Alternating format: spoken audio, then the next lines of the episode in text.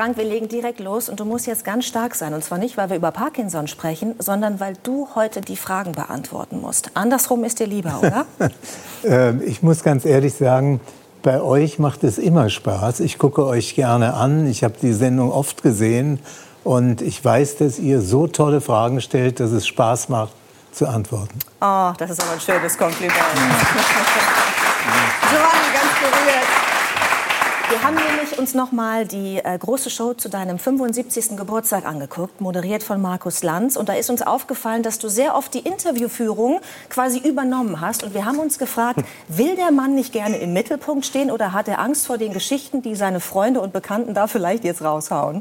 Nein, das Problem ist, wenn ich in einem Fernsehstudio bin und eine Kamera sehe, dann habe ich immer das Gefühl, ich bin jetzt dran. Und äh, wenn man dann warten muss und äh, warten muss, bis man gefragt wird, dann ist das eine Zeit, die ich ungern überbrücke. Und äh, da kommt es dann schon mal vor, dass ich einem Kollegen helfe äh, bei der Moderation. Und äh, glücklicherweise sind die Kollegen nicht sauer darüber, sondern freuen sich, er bewegt sich noch. Das kennen Schauspieler und Politiker und Sänger natürlich überhaupt nicht. Ne? Viel. Viel geplant. Lampenfieber, Lampenfieber gehört dazu und Hilfen auch. Okay. Ich habe äh, kürzlich im Spiegel einen Artikel über dich gelesen und da bin ich wirklich über ein Zitat gestolpert. Wir kennen uns ja auch privat ein bisschen. Du hast da gesagt, ich bin nicht sehr gesellig und fühle mich in der Öffentlichkeit nicht wohl. Wie kann das sein bei einem Mann, der wie kaum ein anderer für die Unterhaltung eines Millionenpublikums steht? Ich kann dir nicht sagen, woran das liegt. Da müsste man einen Psychiater fragen. Vielleicht kann Jens Volkmann da eine Antwort geben. Das ich ist der einzige sagen, Professor, den wir stimmt. heute nicht haben. Ein Professor für Psychologie. stimmt. Ich bin, ich bin ein bisschen menschenscheu. Und vielleicht liegt das daran, dass ich als kleines Kind immer äh, allen möglichen Leuten sagen musste, ich habe nur ein Auge, ich trage ein Glasauge, ich sehe nicht richtig. Ich habe damals immer viele Beulen am Kopf gekriegt, wenn ich an die Briefkästen gerannt bin. Und dann wird man nicht unbedingt ein Mensch, der sich wohlfühlt, wenn viele Leute zugucken. Deswegen ist für mich eigentlich Fernsehen was Fantastisches, weil da gucken zwar viele zu, aber sie sind nicht im Studio. Du merkst es nicht. Ja, das, ich habe als junger Schauspieler begonnen in Karlsruhe am Kammertheater. Und äh, da saßen 70 Leute gegenüber, die haben jetzt die ganze Zeit geguckt, na was bringt der junge Kerl da? Und äh, das machte mich viel nervöser, als wenn ich bei Wetten das 20 Millionen Zuschauer hatte. Ich wusste ja, die sind gut zu Hause untergebracht. Von welcher Zeit sprechen wir gerade? Wie alt warst du da? 80er Jahre. 80er Jahre, weil wir haben so ein schönes äh, Foto von dir aus den 70er Jahren, das wir gerne oh noch mal zur Aufführung bringen würden. Und zwar äh, aus der Bravo. Oh, bitte schnell wegblenden. Vielleicht äh, können wir es einmal. Ach, da vorne ist es. Äh, das, das ist bist tatsächlich ganz schrecklich. Ich, ich, war damals für kurze Zeit Bravo-Disc-Jockey. Und ich war ja bei Radio Luxemburg und gehörte zu den Leuten, die dafür gesorgt haben, dass in Deutschland bessere Musik gespielt wird.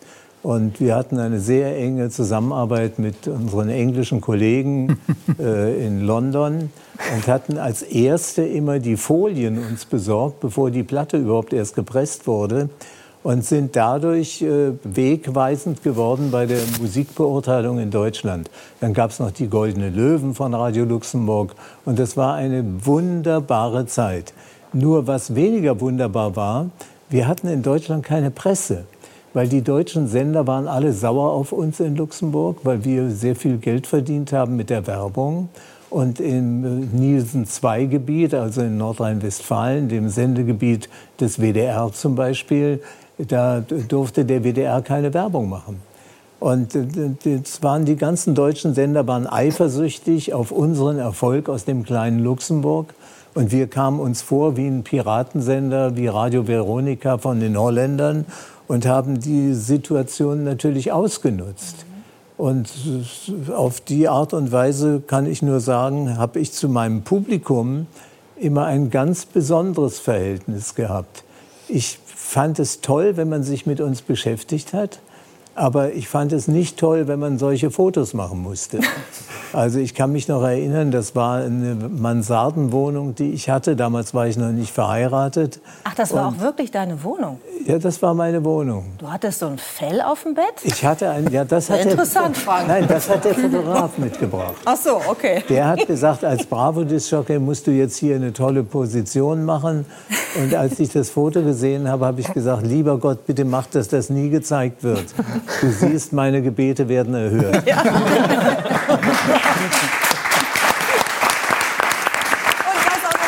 Dem 80. Geburtstag. Ich habe mich bei diesem Foto gefragt, ist das noch Tim? so heißt du ja eigentlich, oder ist das schon die Kunstfigur Frank Elstner, über die du auch im Spiegel gesprochen hast, dass du die erschaffen hast als Fernsehpersönlichkeit? Nein, das ist natürlich der Frank. Äh, der Tim ist ein ganz anderer und den kennst du ja auch ein bisschen.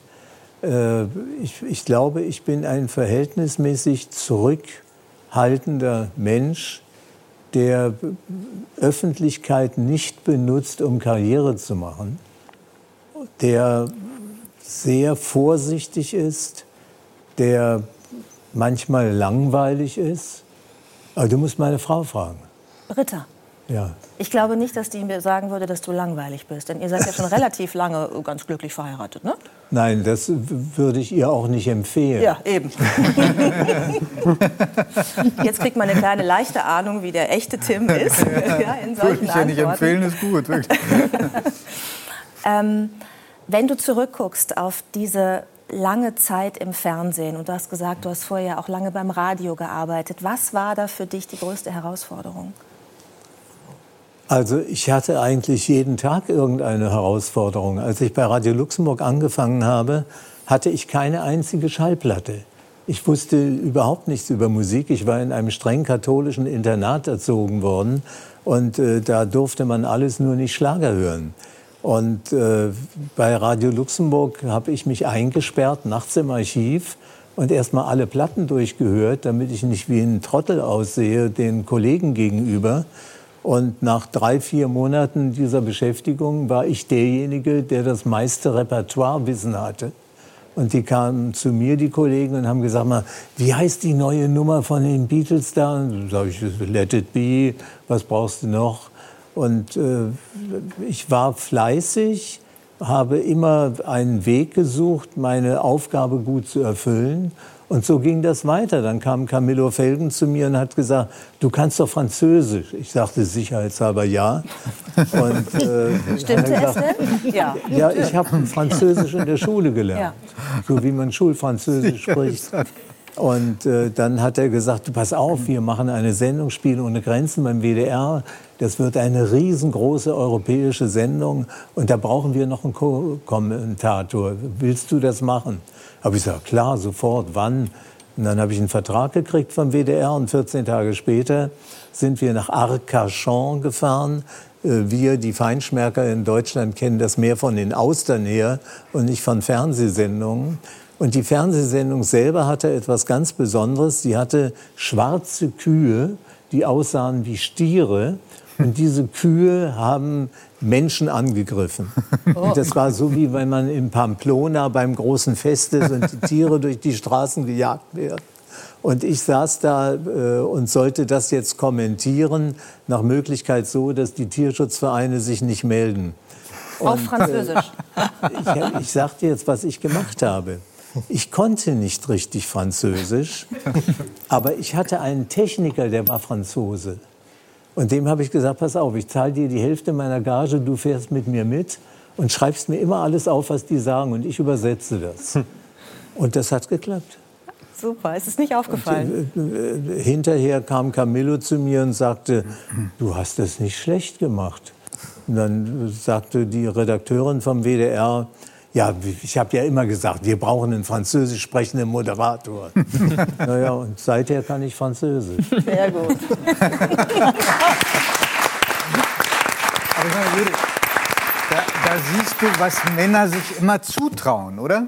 Also ich weiß ja, nicht, ich habe auch gerade überlegt, ob eine ja. Frau, also es ist glaube ich schon ein bisschen männlich, oder ja. Frau Süßmuth, dass ein Mann sagt, glaube ich, erst ja und überlegt dann, wie er es schafft. Und ich glaube, eine hm. Frau, die überlegt erst, ah, kann ich mir das wirklich zutrauen? Sage ich jetzt ja? Ich glaube, heute sagen sie öfter ja als früher.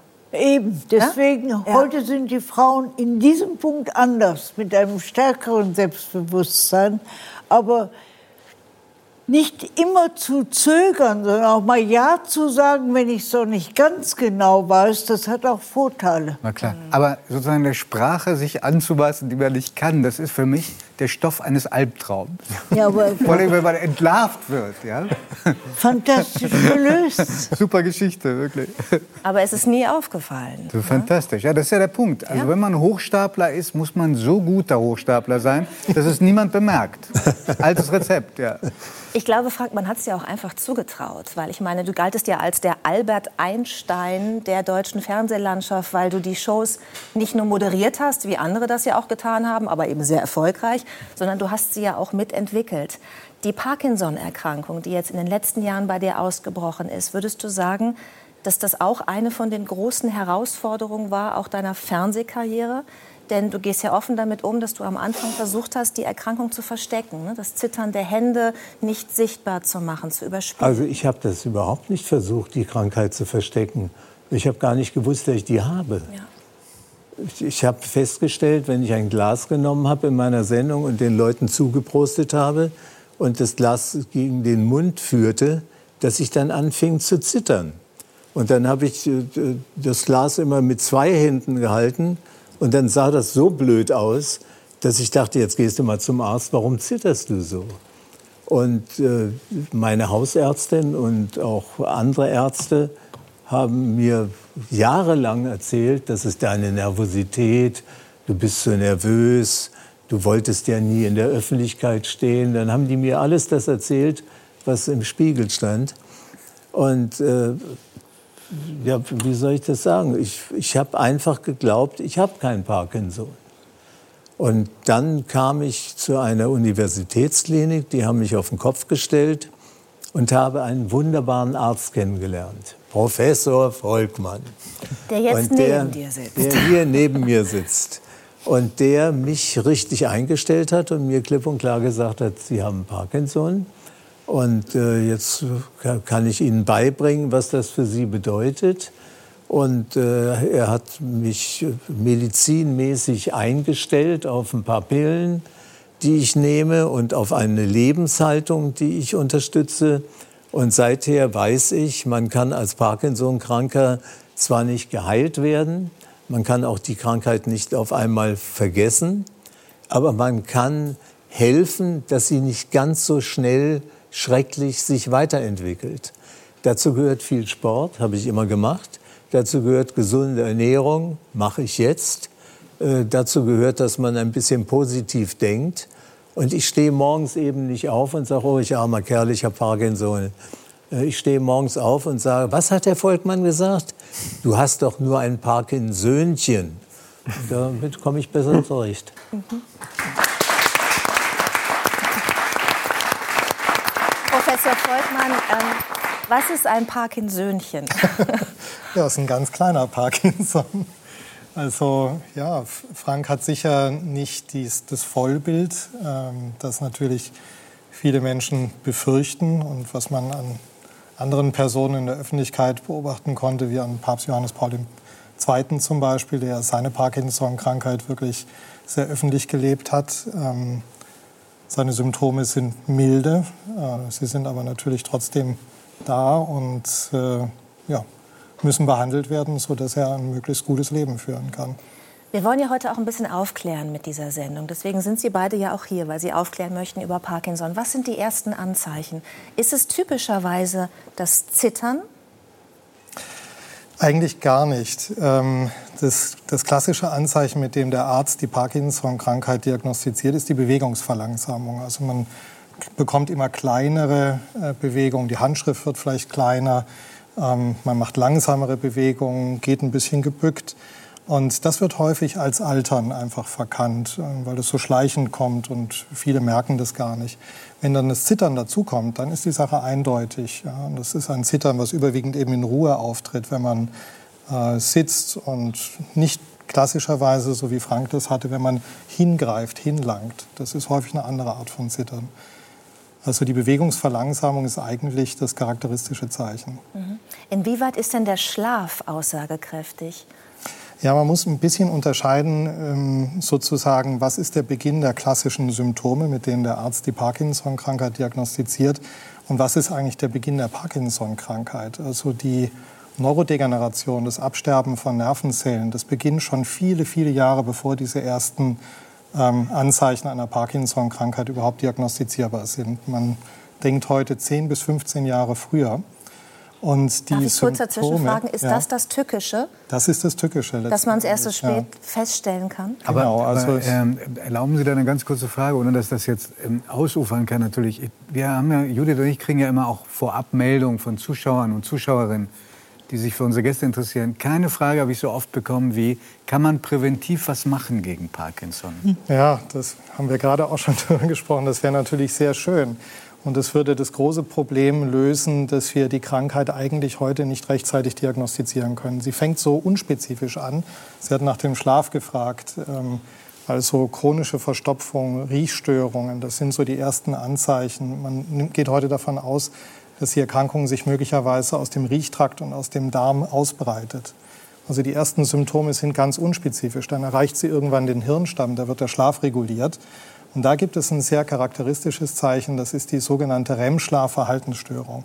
Das heißt, äh, wir sind normalerweise von der Evolution her sozusagen gelähmt in den Traumphasen, ähm, damit wir nicht irgendwie um uns schlagen, wild herumlaufen in den Träumen. Und diese Schlaflähmung funktioniert bei Patienten mit REM-Schlafverhaltensstörung nicht. Sie schlagen also um sich, sie agieren Träume aus, haben sehr angstbehaftete, lebhafte Träume. Und äh, das ist ein, ein erstes Anzeichen einer Parkinson-Krankheit. Innerhalb von zehn Jahren entwickeln fast 80, 90 Prozent derjenigen Menschen, die so etwas haben, eine Parkinson-Krankheit oder verwandte Erkrankungen. Mhm. Frank, hattest du das auch, diese Schlafproblematik? Ja, äh, ich hatte nie eine Riechstörung. Äh, ich hatte viele Dinge nie, äh, die man bei Parkinson haben kann. Aber ich hatte sehr unruhige äh, Beine. Dieses Restless Legs, Legs. Mhm. ist ein, ein schreckliches Gefühl. Du kannst nicht schlafen und wackelst mit den Beinen rum. Und ich habe äh, hin und wieder geboxt.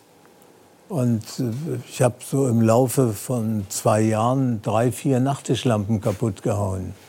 Und da dachte ich, Mensch, das musst du jetzt wirklich mal untersuchen, das ist ja nicht normal. Und Was hat denn Britta dazu gesagt? Das kann ich dir genau sagen. Wir haben zwei Schlafzimmer.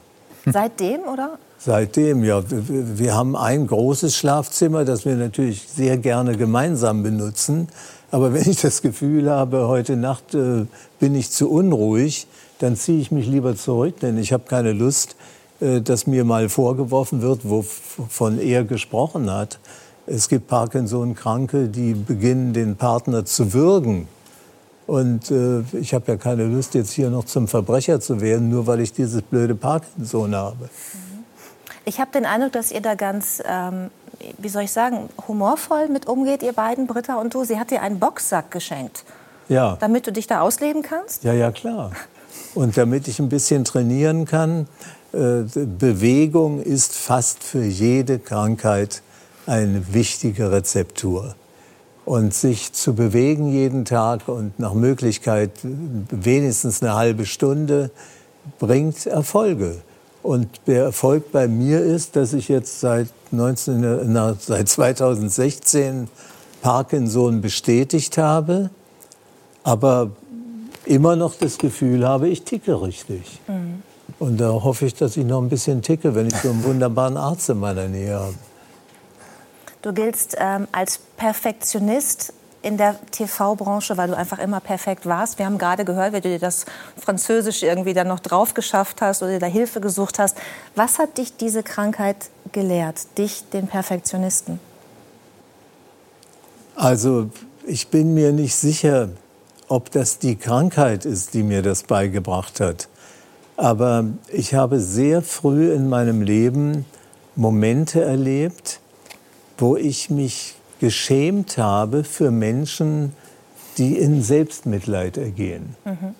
Ich glaube, das Schlimmste ist, wenn man sich dem Selbstmitleid hingibt und sagt, mein Gott, ich armer Kerl und warum gerade ich und wieso passiert es mir?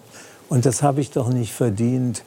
Äh, ich kämpfe dagegen an. Sobald solche Gedanken kommen, äh, mache ich einen anderen Stundenplan oder überlege mir, was, äh, was kann ich mit der Familie unternehmen. Ich habe vor zehn Jahren eine neue Leidenschaft äh, gepflegt. Ich mache Tierfilme, und zwar Filme über die bedrohten Tierarten auf dieser Welt. Und da gibt es leider genug.